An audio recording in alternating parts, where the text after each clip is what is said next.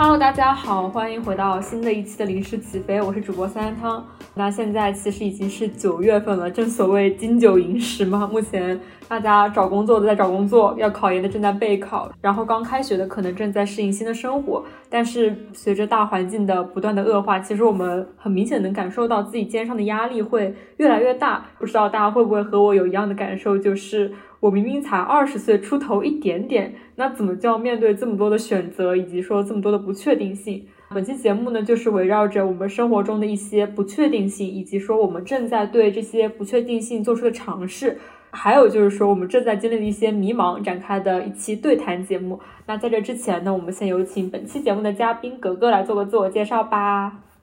Hello Hello，大家好，我是格格，然后目前是一个国内本科大三的学生，然后我其实比较明显的一个 tag 就是迄今为止有四段实习的经历，就是从大一开始就开始实习，然后非常荣幸来到临时起飞。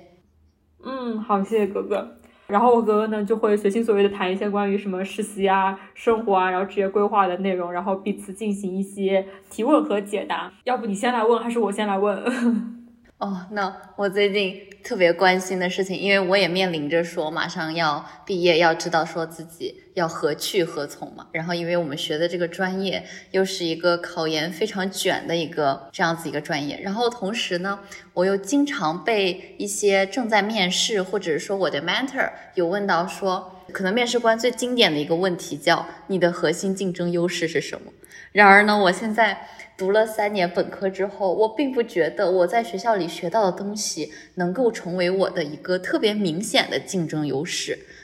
所以说，我就在想，如果我在国内再读三年硕士的话，然后还是这个专业的话，我真的能获取到一些对我求职有一些有用的东西吗？还是说我去国外就是换一个环境解决这个状况会有什么不一样呢？就简而言之，就是说。学姐，你当时选择说出国和在，就是因为你也是可以保研的嘛？就你当时是为什么想就是出国呢？我先来简单说一下我当时的情况嘛，然后回答一下我觉得对于你这个问题的一个答案。首先，我当时是我知道我们专业保研的人特别少，就是如果大家要保研的话，一定要明确就是你们专业能保几个人，然后你差不多在什么样的一个名次上。那我知道我大概就是专业保四个人，我可能就在五六名这个样子，所以我当时就会觉得。相比起其他同学来说，他们有一些科研的项目、竞赛之类的，但是我一无所有，我也没有去了解这个事情。包括我觉得我自己对学术也没有那么感兴趣。保研，那我最多可能只有保本校的一个情况，加上我家人这边，其实你的职业规划或者说你的人生经历，很大程很多程度上都是会跟你的家人有关系的，他们的意志会很强烈的影响你的选择。那我家人会觉得，如果你要去保研或者考研的话，你一定还是选择一个。C 九类的院校，或者就是说最好就是在上海。那大家也都知道，上海的那几所九八五就都很难考啊。然后，所以我就会觉得考研或者保研对我来说，并不是一条成功概率特别高的道路。接下来就会转向到说，我是要直接就业，还是说我去留学这个样子。其实我本人当时想的是，我去就业会比较好一点，但是。家人会觉得你这么小就什么业，对吧？然后我就会觉得说啊，那我们折中一下，我们就先去留学，然后再考虑就业的问题。那留学的话，后面就陆续考虑到我要学什么专业，以及说到底未来做什么样职业规划。当时做了大概一两段实习之后，会觉得说，我还是对本身的。跟品牌传播啊，或者是跟市场相关的一些科目会比较的感兴趣。那未来还是决定说朝这个方向去走，没有打算换一条路径。后来就选择说，我还是继续走这个走这个传媒的道路，然后选择留学这个赛道。大致上是这个样子。主要情况就是，的确保研它只能保本校，我觉得并不能实现一个学历提升的过程。那如果家里人真的愿意可以提供一部分经济支持的话，其实留学它相对来说还是一个不错的选择。你可以看到更大的世界，然后你的一些对英语能力的提升，或者说认识更多人脉，这个地方是跟国内的学生他是无法比拟的。而且就是他还有一点，就是他赚一个时间差，大多数项目都是一年制的。一年制的话，你会比其他读三年的研究生他们有两年的就时间差，然后这个时间差内，你其实可以去在职场上多一点更多的实践性的磨练。所以说。这个留学来说，还是一个对我来觉得还是相对来说挺不错的一个选择。包括我当时想的是，如果我去考研了，那我可能考研的那一半年里，我绝对不会做任何实习，也就是，我至少会损失一段实习经历。因为留学的话，准备实习经历它是必然的一个请求，所以我会觉得，就算留学留不成功，为留学准备那些实习肯定也会变得很有用，所以我会觉得留学还不错。但是。这也是后话，因为其实如果你在国内读研究生的话，你国内那个三年你是可以补很多实习上来的，但是你在国外的那一年，你其实是不会做任何实习的。基本上，当时我就是这么一个情况吧。简单来说，就是因为保不上，所以才 所以才准备去留学的。哦天，保研真的是一个非常看，我觉得它非常看运气的一件事情。然后我现在也是在想，就是为啥我也说最近比较偏向说海外留学的这一个方向，也是因为最近我发现了一个项目，它也是一个保研的项目，但是我发现它要出去一年，然后再回来，然后你要再读两年半或者是三年的硕士，然后我算了算，你毕业之后就直接。二十五六了，二十七八了，甚至如果你要是考研的话，你如果第一年没有上岸的话，那你不甘心，你丢弃了这个应届生身份之后，你可能还是说想要再考一年，那我就感觉他这个人生经历他就会越来越长，以至于我们在职场上很经常发现的一个现象就是说，我有亲身经历过，就是我身边的实习生要比我的 mentor 还大。然后我就在想，我说如果我要是，虽然说那个实习生他的学历确实是非常的高，然后也是一个很很厉害学校的硕士，但我觉得如果换位思考的话，我可能还是会选择像我 mentor 一样的那样的道路，就直接就业。是的，是。虽然这个其实就跟我们现在很强的年龄焦虑有关嘛，但是实际上每个人有不同的选择。有些人就是希望说我会在职场上获得一些更多的帮助，那有些人就是会觉得说我获得一个比较高的学历，然后稍微进行一点学术研究，是我个人比较偏好的道路。就看你个人倾向吧。我会觉得，如果是偏向就业的话，去留学是比较好的选择。但是你如果没有硬是这个多快的就业，然后。多早的进入这个职场的话，其实在国内读研也不错，因为国内读研你就可以用三年的时间来去不同行业里面摸爬滚打一圈。还有一个小小的问题，因为就如果说要决定留学，那你肯定要选择学校啊、国家呀。但是我现在发现，因为我觉得我们专业并不是说像呃工科这样子。你去读了三年的硕士，你在你的科研上，你在你的知识储备方面，真的有一个非常质的飞跃。然后这个质的飞跃呢，是真的以后可以在你的工作中真正帮到你的。有很多人会说，哦，英港一年的硕会不会太水呀？但是我对于我来讲说，因为大家的目的可能不一样嘛。现在就包括网上有很多人在说，哦，某某某大学就是一个其实也是蛮厉害的一个，就是会有那种。刻板印象就是说，哦，深到这个大学的学生都是很水的，然后追求人家去外面水一年，回来得个硕士，然后他们进行工作这样子。那在人文社科方面，它是真的这样吗？就还是说，换句话说，就是我们留学之后，除了得到一个学位，得到了更宽广的这样的眼界，那我们还能得到啥呢？首先就是这个项目是怎么样的，是看这个地区它的教学氛围是怎么样的。那我自己的感觉是。英国那边的人文社科专业，它会更偏向于学术一点，就是它会有一些，包括最后要写 dissertation 嘛，你要写毕业论文，然后它也有一些关于研究方法的教学。就我自己在香港的这几个星期的观察来说，香港的一些课程，它还是理论跟实践结合的蛮好的。它虽然不能让你直接的去实践，但是它可以做的就是把你以前经历过那些实践给理论化，你能更清晰的明白说自己到底在做什么事情。然后谈论到人文社科的一些功能性的话，我就觉得这个就是关于你个人的想法了。首先，你获得的学历是应该的，就像很多人说啊，你这个是水硕，怎么怎么样，怎么怎么样。可是拿到那些水硕的人，他回国的时候，他还是拿着自己 QS 一百的那个排名去乱杀呀。不管怎么样，你获得的就是你获得的，这个不用去在意其他什么事情。如果你真的要追求说我要在一个项目里怎么学的话，应该说网上还有一些人说一句话，就是。没有水的硕士，只有水的人，取决于你怎么去学这个项目。因为老师布置的作业它是有限，他给你的课件也是有限，但是你对这些课件的挖掘以及说你自己个人的学习能力它是无限的。你可以做做很多课外的拓展，或者说从了解到一个领域之后，自己去拓展去了解很多领域，自己对某个项目、对某个课堂做倾注很多的心血，把它跟很多实践结合起来，这都是可能的。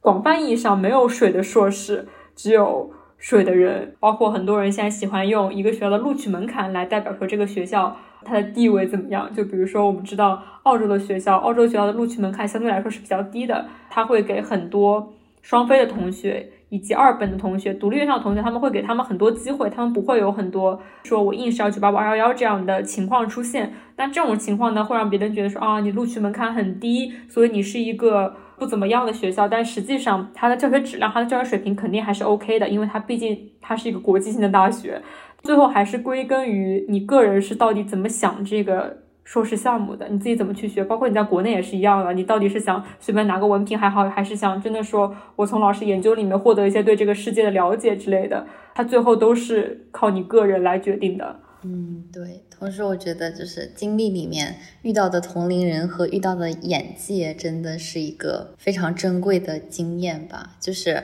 包括我的这一段实习，就是我真的从我的 mentor 身上学到了超级多的东西。就是原来思考一个问题的角度可以是这样宏大的。我我选择这份实习就也是因为他嘛。就当时我面试的时候，他面试了我一个半小时，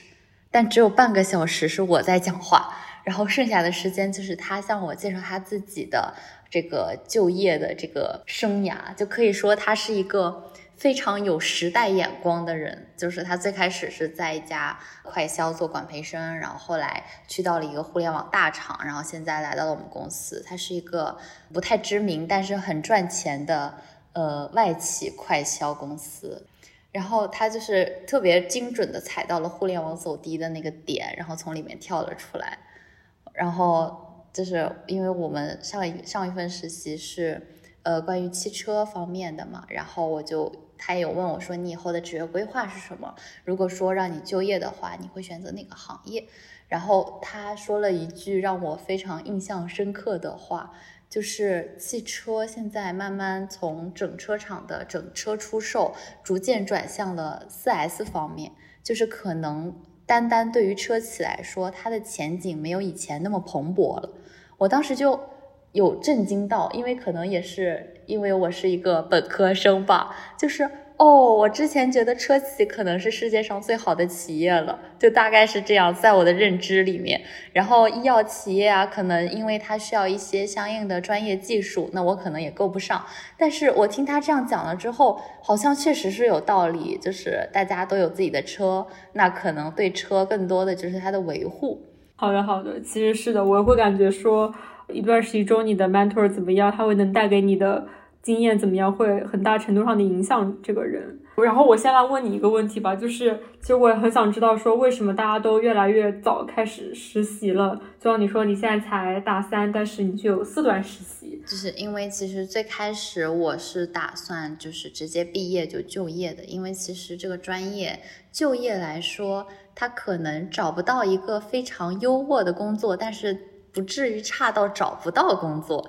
那我最开始就想，我的核心竞争优势可能就是我待过很多不同的公司，我做过很多不同的岗位，我经历了很多不同的工作项目，可能在我以后的工作经历方面可以。帮我得到一些提升，或者说在面试中，我可以给面试官展现一个我超乎我这个年龄程度的某种成熟。所以说，就从大一开始，那说那那就开始找实习吧。然后我越找实习，越做实习，越发现其实实习更多的你是以一个旁观者的身份去观察一个企业。就可能你做的工作可能仅仅只是一整个大项目中的冰山一角，但是你可以看到很多真实的大家对一个事件的反应和优秀的人对一个问题是怎样看待的角度。我觉得这是我实习中收获最大的事情。还有就是为什么实习就是，哎，因为卷嘛。现在让我非常的焦虑，至于打消了我说直接毕业就就业的这个念头，最直接的一点就是我们的大老板。他最近在问我说：“我们学校这一届的毕业生的毕业去向是怎么样的？”然后我当时就突然有点愣住，我说：“哦，这个东西好像我现在就应该关注起来了啊，并不是说我要真正等到大四我再去关注这个事情。”然后他就开始讲说，他有一个朋友，朋友家的小孩子是美国的本科、美国的硕士，想让他帮忙找一份工作都很难。我就在想，哦，原来现在就业已经内卷到这个地步了吗？然后又开始陷入无限的焦虑啊，是这样。唉，这个美本美硕我也很难评吧，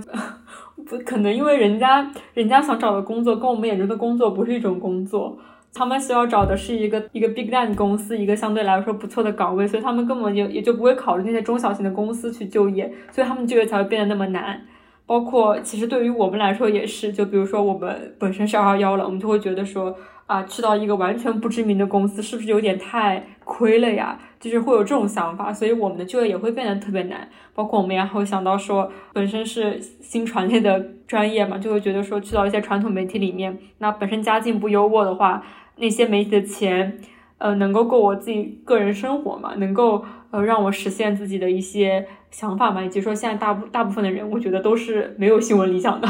单从找工作这个方面来说，其实找到一个工作是挺简单，但找到一份你喜欢的工作，这个事情是很难的。这也就是为什么大家工作会不断内卷的原因吧。再加上的确现在的工作岗位也很少，整体经济下行的话，我们的确没有办法有那么多的岗位创造出来。大家都在紧缩自己的人才的需求，毕竟人力资源它是一个花钱的部门。就是我现在实习过的公司，对于我们这个部门的岗位的 high con 掐的都是非常的死。我到现在也没有看到说哪家公司有他们的转正名额这样子。是的，大家的名额都是，它是一个固定的数额，它不会增，它也不会，有可能会减，真的是。还有就是，嗯，可能就涉及到一个更遥远的话题，因为现在最近在秋招嘛，然后大家都在准备说秋招，从最开始的说我最高的那个能够到的顶是哪里，到现在哦，我好像有一份工作就行。然后我就想到了一个问题，就是如果我们真的进到了一个企业，你发现这个企业的定位和你内心的这个定位它不太一样的话，那你能做的又有什么呢？就好比说，其实感觉到处都是一个围城，就是我们大家都会觉得说外企它的待遇非常的优渥，但是你在一个特别大型的企业里面，可能它每一年做的事情就只有那几件，你能做的也只是按照人家。规定下来的大框架，然后你往里面填充一些自己的东西，那大家可能会觉得说，在外企里会不会待废呀这个问题。然后呢，你如果要是转去做快销呢，又会觉得自己的生命就奉献给这份工作了。虽然说这个人得到了非常大的提升，但是会不会因为这份工作而丧失了很多作为一个人的基础权利？其实我会觉得，就这些事情还是本质还是对我们对于那些不确定性的就是恐惧吧，或者说慌张，因为你没有办法预见未来五年、十年，甚至说未来一两年的事情，你都没有办法去预见。如果你进了一家比较 work-life balance 的公司，但是你又处于职场的新人的初期，你会觉得说，我在这家公司里我得不到所谓的成长，那我未来我该怎么办？万一我哪一天我被裁了，我该怎么办？我未来是不是找不到工作了？这就是你的害怕，但是你进了快销，你可能对未来有信心，但是你对现在的自己就没有信心了。你会觉得说，我有必要在一个本该很快乐的年纪，我就一定要把自己弄得很死，在这边一定要全全身心奉献给工作嘛？你又觉得很不甘心，就是你永远没有办法取得一个所谓的平衡的状态。因为我们实在是没有办法想象说未来的事情会怎么样的发生，以及说如果这件事情发生了，我们该怎么样的应对，所以你就会不停的摇摆，不停的摇摆，然后包括我自己也是。比如说，刚进入研究生阶段就开始秋招，也是因为我对未来不太确定。我不确定说，如果这次我不参加，明年我参加，万一明年我找不上工作，我该怎么办？所以我会觉得说，今年我参加的话，我就可以给自己一个磨合期。如果能找到了，那我明年就不用再找了。我等于给自己多增添了一个机会。这就是我的想法，就是不不论我做什么事情，那很多时候都是源于说我真的不知道未来发生什么，因此我会做更多的事情。来填满自己，让自己更有把握一点。但是有时候我又觉得这样做的话，的确让我觉得自己太累了，就会有这样的矛盾出现。但这个也是一个没有办法解决的难题吧，我只能说。其实我还想问一点，就是我觉得你是怎么平衡，就是这个实习生活跟学业生活？因为在我大一、大二的时候，我会觉得说我的周一到周五已经被我的课业填满了，所以我没有时间再去学习了。那大概等到我大三的时候，我才会说啊，我终于把我的课排出了那么一些时间，给出到我的实习上面来。就是说到这个，真的就是，就我我一直觉得，就是我的命还挺好的，就是。当我真的很想实习的时候，就是迎来了疫情嘛。在我想要实习的时候，就正好迎来了我们的这个不太好的疫情阶段。其实疫情阶段就是人都会很焦虑嘛，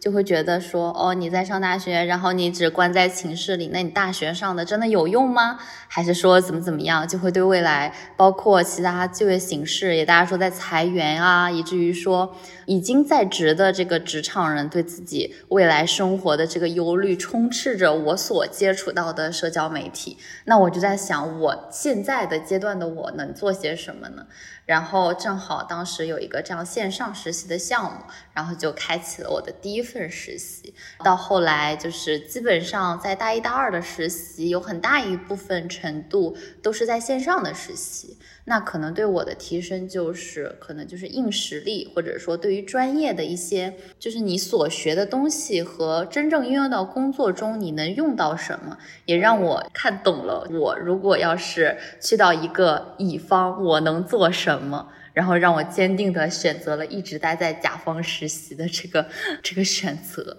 疫情结束了之后，其实更多的我有个。可以说是小妙招，大家可能大三其实课也不是不少的，那你一周可能最多空出来两天，加上一个半天。那我自己的方法就是我在假期的时候找一份实习，然后我先干他两个月，等大家已经习惯了我这个实习生，就是。他们已经懒得再换别人的时候，我就可以和他们提要求，我说我能不能 下周只来两个两天加一个半天，剩下时间我在线上工作。一般来讲，你的老板都会非常爽快的答应，然后我就更加的成为了一个职场观察者。的确，大家习惯了你之后不怎么会换人。如果换人的话，我只能说这个公司整体氛围太卷了，或者 要求太多了。而且凭我自己做的工作能感觉到，除了一些活动性质的工作，其他时间你根本不用在公司，就他们说什么话，完全可以通过软件发给你，你没有必要人真的在那。是的，是的，这也是我觉得说实习找工作的时候一个非常需要大家选择的点，就是你对实习的期待是什么？那可能我对实习的期待就是，如果我以后。就业之后做到我 mentor 这个位置，甚至做到我 mentor 的老板这个位置的时候，我面对一个事情的时候，我要找一个学习的模板。那可能就是说，作为一个职场观察者，我来看大家在做什么。那我身边也有同学的实习是，就是在。互联网大厂里面，但是可能有点偏螺丝钉一点，就是那个大厂会一直招实习生，尤其是寒暑假，他会招特别多的实习生进去。那每个实习生都有他固定的份额的工作，以至于他入职第一个星期，他就告诉我说，我已经知道我这两个月干完之后，我的简历上可以出现什么内容了。他每周干的都是那些事情，然后呢，他们的正职也会非常着急的去寻找这样一个实习生的位置，因为如果没有一个实习生在这的话，实习生的工作就是正职来干的。所以说，有的实习工作是可能工作是把你填满的，但是你能学到的东西可能更多的是一种训练。那我觉得就是也有一种实习，就是像我们这样，就是可能是活动的时候大家会非常忙，然后平时可能更多是一种职场观察的体验秀。然后在我最近的这一份职场观察中呢，我发现了一个，也是现在大家都在讨论的一个事情吧，就是曾经的我不屑一顾，现在的我逐字背诵关于这个职场上的人情世故吧。因为其实我最开始我没有意识到这份公司它是一家快销公司，以至于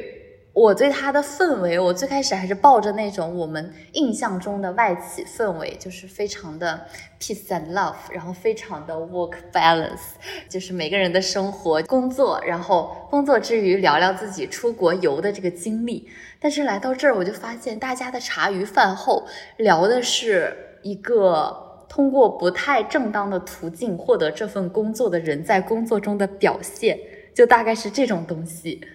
对，还有就是是八卦，对，就是各种的八卦。然后还有一些可能大家有在做一个 branding 的这个行业，然后呢就会知道很多明星的八卦，或者说一些别的。还有就是他们对老板的态度。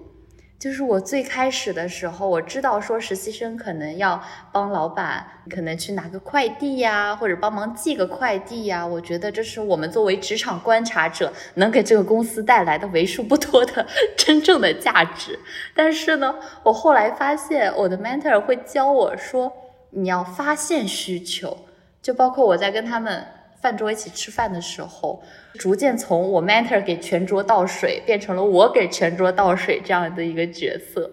然后我是真的发现了，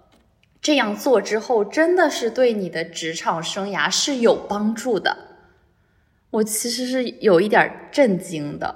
因为我觉得氛围这个东西，如果大家不互相为难的话，其实是一个都很和谐的存在。但是非要这样弄了之后呢？就你如果不做一个高情商的人，可能在这个公司你就会成为一个异类。就是有一些职场文化虽然糟粕，但它就是有用，你就必须得学。差不多这个意思是吗？是的。觉得每每个不同的企业，然后每个不同行业的企业，他们都有自己的企业文化或者说企业的氛围。就像有些企业他会要求你比较 aggressive，那你可能会看到很多。应该说，不同 team leader 之间在相互扯皮、相互撕逼的行为，但是他们在现实生活中又表现的很好。然后我也很难理解这种情况到底是怎么产生的。是的，是的，就是还有就是因为最近大家也有很多就是裁员这个问题嘛，然后大家的跳槽也是非常多的，以至于我们最近在办的一个大型的活动，就原来负责这个活动的部门，他没有足够的人手了，他们就会出现这种人员借调的这种问题。有的老板就会凭借着自己的私交，就是这个老板和那个老板的私交比较好，然后他会说想借这个老板手下的人，然后这个老板就非常爽快的答应了。但是这种做法的后果就是可以说是怨声载道，就相当于是没有加工资，但是又加了过多的任务量，但是呢。他又没有学到什么东西，因为这个东西是他擅长的事情，他又平添了很多麻烦，然后就导致的非常的不开心。这个感觉，我自己会认为，这个本质上其实是老板没有把员工当做是一个员工，他可能就像是自己底下的一块拼图，一个工具。那你问我借份工具，我就先给你借出去喽，反正你会还给我的。但这份工具它只是工具而已，我买回来之后，它的价值就是死的。不会因为这个工具多用了一点，它就它就需要加钱了。唉，反正职场这个事情，我觉得也很难办吧。其实我觉得蛮搞笑的一点是，因为我跟我爸妈自诩说我就是那个没有工作过，但是已经有一年半工作经验的人。那可能等你出去工作的时候，你可能就是没有出去工作，但是已经有两三年工作经验的人。我觉得这个氛围还是挺怪的。就我们已经实习了很多，但是出去找工作的时候，我们依然是。那么迷茫，那么不知所措，然后一切重新归零，是这样的。有的时候感觉看多了之后，对于选择反而是不利的，因为就是感觉会权衡更多的因素，可能做选择也是需要一种勇气。不过总的来说，还是很推荐大家去实习的，不管用什么方法也好，就像你说的那些小巧思，在暑期里投递，然后。反正只要你能拿到这份实习，给自己增添一些经历，总而言之都是好的，因为它会更快的帮助你在职场上获得一些经验，也能更快的帮助你说在未来求职的道路上获得一些助力吧。但是我的确会发现这个行为的确很内卷，就是你会发现，按道理好像身边的人都也没有在特别实习吧，但一找工作的时候，人手都能拿出三到四份的实习经历。就很恐怖啊！嗯，是这样的，就是其实还有一个关于实习的问题哈，就是有的人会选择小公司，但是呢，他觉得自己可以接触到一个项目的很大的一个方面，然后呢，也有人会选择大公司。第一个是他写在简历上的名气很好看，还有就是他可能会比较 work-life balance，这是他们所追求的。就这两份来讲的话，就是你觉得？如果给你选的话，你会选择哪个？我个人还是大公司吧，因为的确小公司的话，它如果真的是一点名气都没有小公司，因为其实我并不太能接受那些你的 leader 直接把任务丢给你干，丢给实习生干的这个行为，因为我觉得实习生他本身还是一个学习的过程，他如果承担了这项任务所有的职责的话，我觉得他其实对实习生是不公平的。就是如果你负了责任，难道要你来承担责任吗？你只是一个拿了一百五十块钱一天的，就大概基本薪资都是这样的实习生而已。如果出了事情，是你来负责吗？如果他们丢给你更多的任务，还是你全都来做吗？你是真的学习到了，还是被别人当做一个廉价劳动力来利用了？我觉得这是需要有待商讨的事情。反正我会觉得，尽量还是去大公司里，至少你先会成为观察者。大家可能会一般途径都是会先在小公司里积累一些经验，然后再去大公司里实习，因为你的简历会更丰满，也更容易进入大公司。但是实际上，我会觉得大公司里实习之后，再去小一点的公司，或者说一些创业氛围比较浓厚的公司，这样去做的话，会比较适合你一点，因为你已经观察到了一些内容，你知道你该做什么。然后其次才是我真的落到实践，我有一个机会去实践。如果硬要让我给出建议的话，我会觉得。你最好去那些某个大公司下面新开的业务里面去做事情，就是这样的话，你既赚到了一个大公司的名头，你又赚到了他在那个新的业务里面真的做了一些开拓性的工作，这个是会比较有利的东西。但是我本质还是觉得，你一般实习生就拿那么多钱，就没有必要给自己找罪受。虽然大家都说实习生的身份就是还是要以学习为主嘛，但是说实话，有时候。你会觉得，如果不给我一点经济报酬的话，我怎么去支撑我自己的生活呢？我要透支自己这么多的时间去赚一份非常低的薪资，那个真的划算吗？虽然很多人会教导你说啊，一开始的薪资都不重要，那可能我会觉得说，那是因为你本身家庭就还不错。就是如果你能意识到自己的家庭真的挺需要一个经济支持的话，你会发现说十一的薪资它是万分重要的，你会减少到很多父母给你生活费的压力之类的，这会是很多我们需要考虑的因素。就还是归根结底还是一句话，就是经济基础决定上层建筑。包括我在给你写的那个节目手册里面，我也说到说。本来那句话是勇敢的人先享受世界。勇敢的话，我可以去到各种不同的公司里面去实习，认识更多大牛，然后怎么怎么样，怎么怎么样。我可以去世界各地去玩耍。但是有人跳出来说啊，不是勇敢的人先享受世界，是有钱的人先享受世界。因为有钱的人，他们才有一定的资源和人脉去帮助他们去认识这个世界。你真的觉得一个人他出国是因为全靠他自己赚的钱吗？以及说你觉得难道这个人赚钱？他创业成功，他是因为他自己有很好的 idea 吗？我并不这么觉得，我觉得他是一定是他接受过很良好的教育，他本身有一定的背景和资源能帮助他创业，他接受到了前沿的信息，他才如此的。那对于我们这种非常普通的，我们的父母可能都是也没有什么所谓的真正特别稳定的工作，都是普通的民企里面的员工。这样的话，其实我们进入到世界的很大的一个范围都是靠我们自身，只有我们自身通过这个。互联网也好，各种人际交往也好，这种渠道去了解到这个世界，其实我们的进程是很慢的。然后，那我们其实就是先去经历这个世界发生了什么事情，然后再去说，等我积累了一定的资源之后，我才去慢慢的享受这个世界。所以很多事情都是要进行祛魅吧。现在能发现很多事情，抛开那些精英的视角后，你会发现，作为一个普通人去做这件事情，你自己已经做得很不错了。对，就是什么事情其实都是要考虑一点自己的。经济问题，经济问题它会很大程度上决定你未来的取向是怎么样的。嗯，其实刚刚的那个话，真的现在越听越觉得他说的有道理。与其说是勇敢的人，与其说是有钱的人，倒不是说有钱给这些人了勇气，就是有钱会让一个人变得有勇气，也是来源于一些茶余饭后的八卦吧。就是这些 mentor 也会说评价自己的前任实习生或者怎么样。他印象很深刻的一个实习生，就是家里非常的有钱，甚至说是有矿的那种。然后呢，但是他对继承家业这个事情没有什么想法。但是呢，他家长会想说让他去移民。他找这份实习的目的呢，就是先感受一下在中国这份公司的这个公司的氛围，以至于会帮助他去国外之后也可以入职这家公司。他的最终目标是这家公司正职员工，但是呢，他在中国先体验了一下这边的实习岗，也许会对他成为一个正职员工是一个助力。我当时就觉得，哦，原来这个棋可以下得这么远。我觉得我们和他们最大的区别就是，我们可能没有人给我们去规划一个你一定要成为一个什么样的人，你可以拥有一个什么样的未来，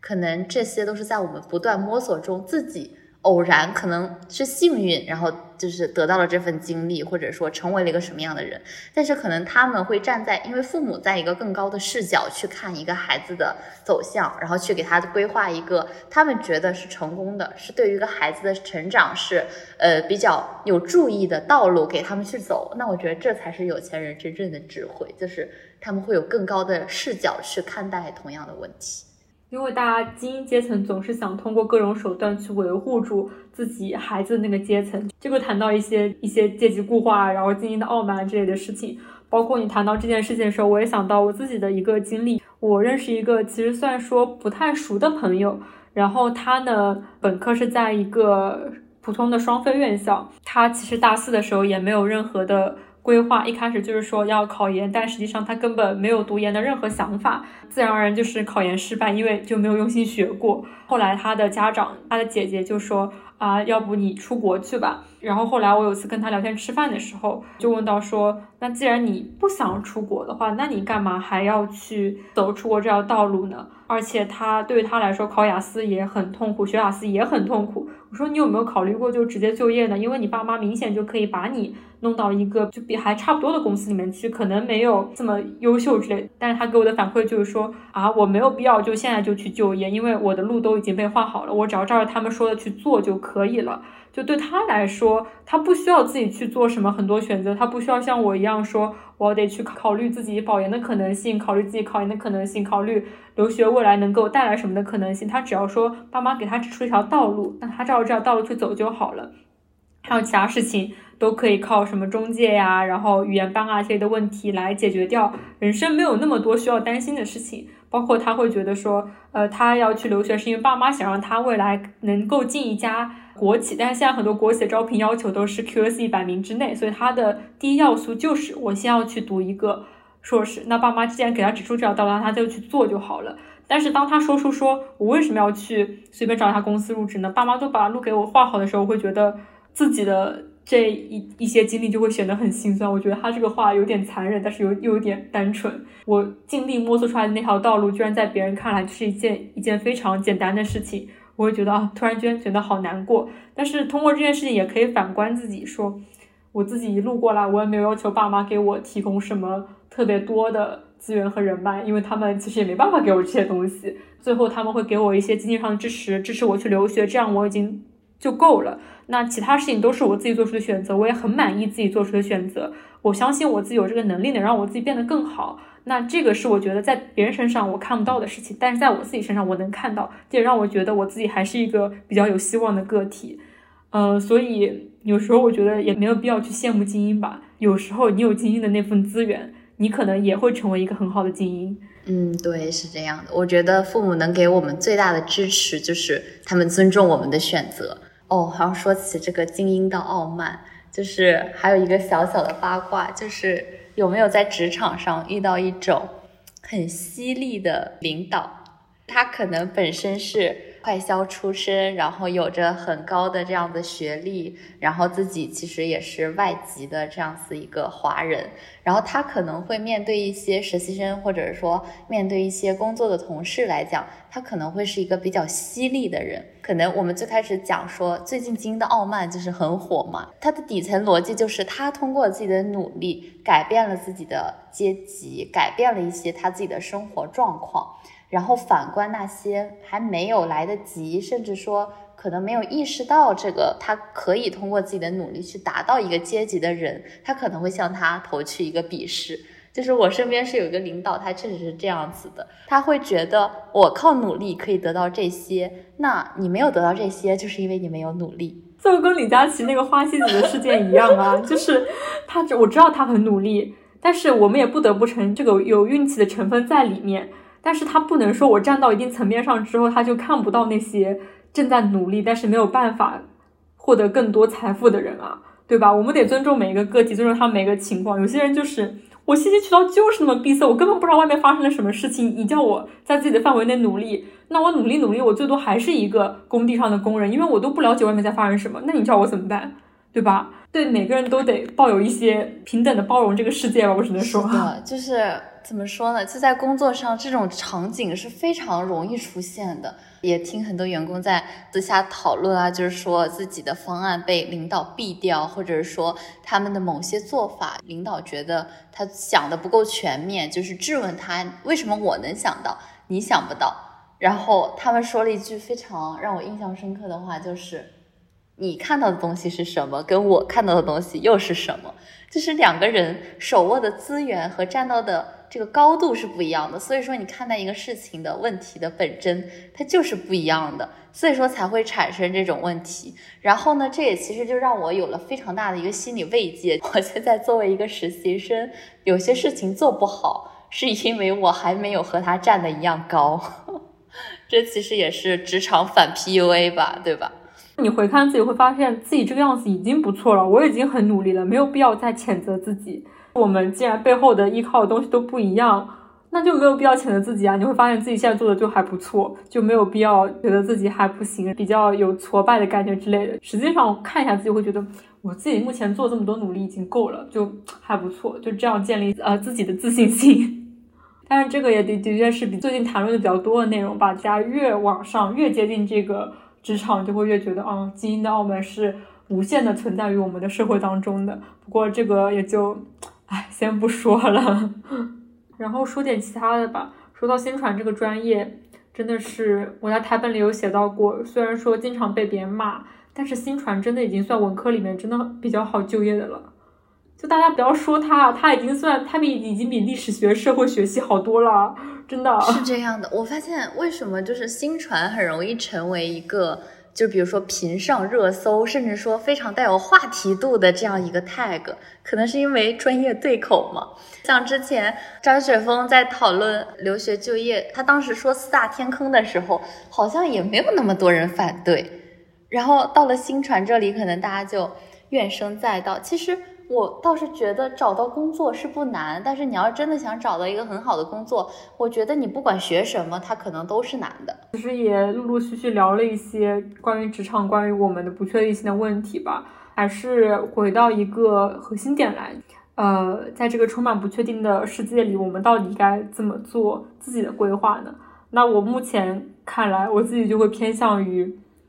走一步看一步吧，因为我实在是不知道自己该怎么去做这个事情了。我也觉得自己没有那种宏观的视角，能预知预知到未来会发生什么事件，行业会有什么趋势。我觉得我暂时感受不到，所以我会觉得走一步看一步吧。我把目前能做好的事情做好就行了。如果我自己能抓紧一点机会的话，我会先抓紧一下。大概是这样，是我目前一个想法。不知道你有什么想法？因为其实我觉得，虽然你才大三，但是经历了很多时期之后，其实。整个思维模式还是比较成熟的。是我现在觉得我能做到的，就是从我的前辈的身上学到一些经验，然后挪用到我的现在。就是其实我最开始是一个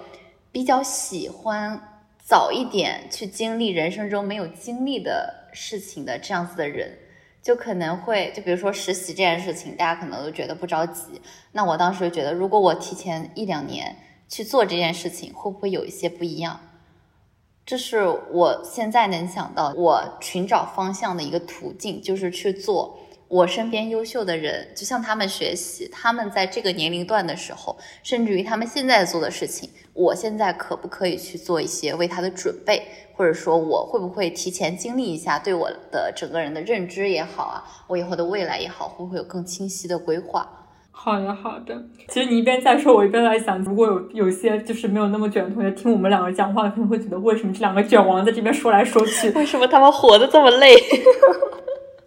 对，就实习这个事情，你按道理来说的话，它本来应该发生在你的大四，但是呢，就是我是把它提前到了大三，你是把它提前到了大一，而且经历一段实习之后，很多就是实习一下就够了，但是我们是。实习之后无缝衔接下一段，不断的衔接衔接，然后感觉到自己累了就休息个一个月，然后再衔接下一段工作，没有办法停下来。这个其实是一个很卷的行为，只不过我们自己没有感受到说啊这很卷。包括我之前还有一个朋友，他是工作他已经毕业了，但是他最近才来找工作。之前他说他听得到播客，那播客就是两个卷王在那边聊天，就互相感慨说，如果自己的生活不被排满的话，他们会觉得有点担忧，因为就感觉时间没有被。花出去，时间就被浪费了，就浪费在自己玩的身上了。然后他们觉得说放弃是一件很可耻的事情，但是我自己可能会那个一点，我自己后来会感觉到说，有时候放弃还是挺简单的，有时候不适合就没有必要强求自己去坚持下去。这个是我这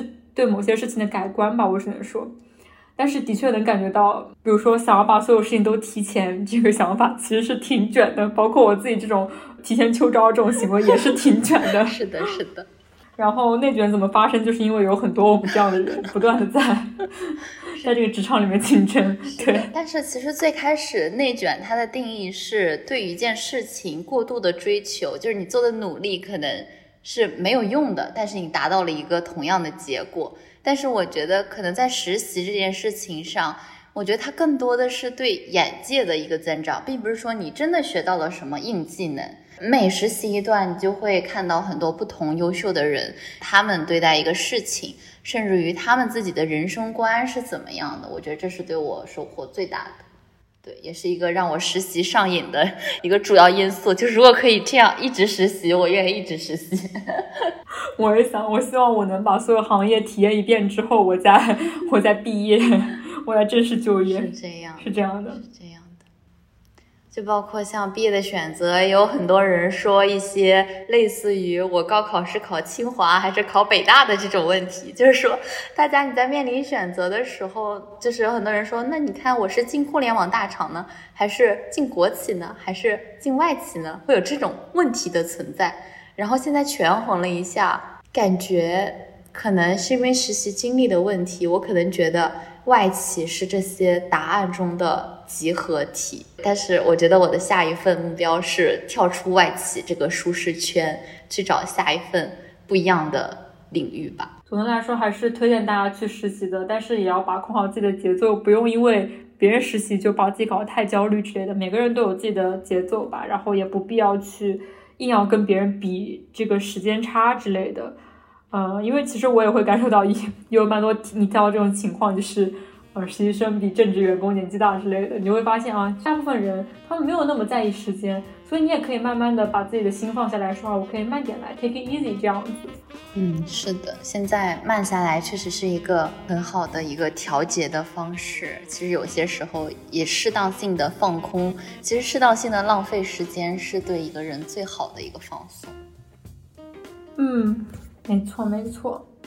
那以上就是我们本期节目的所有内容。其实我们聊的很多内容都非常的漫无目的，然后也没有任何的逻辑性在其中。但是希望你可以从我们这两个。相对来说的卷王的一些经历上，呃，获得一些相关的经验吧。然后也希望大家在面对很多不一样的，或者说面对很多这个未来的不确定性当中，找到自己的解决方案。然后也是可以按照自己的步调去生活。那以上就是本期节目的所有内容我们跟大家说一声拜拜吧。拜拜。好大家拜拜。拜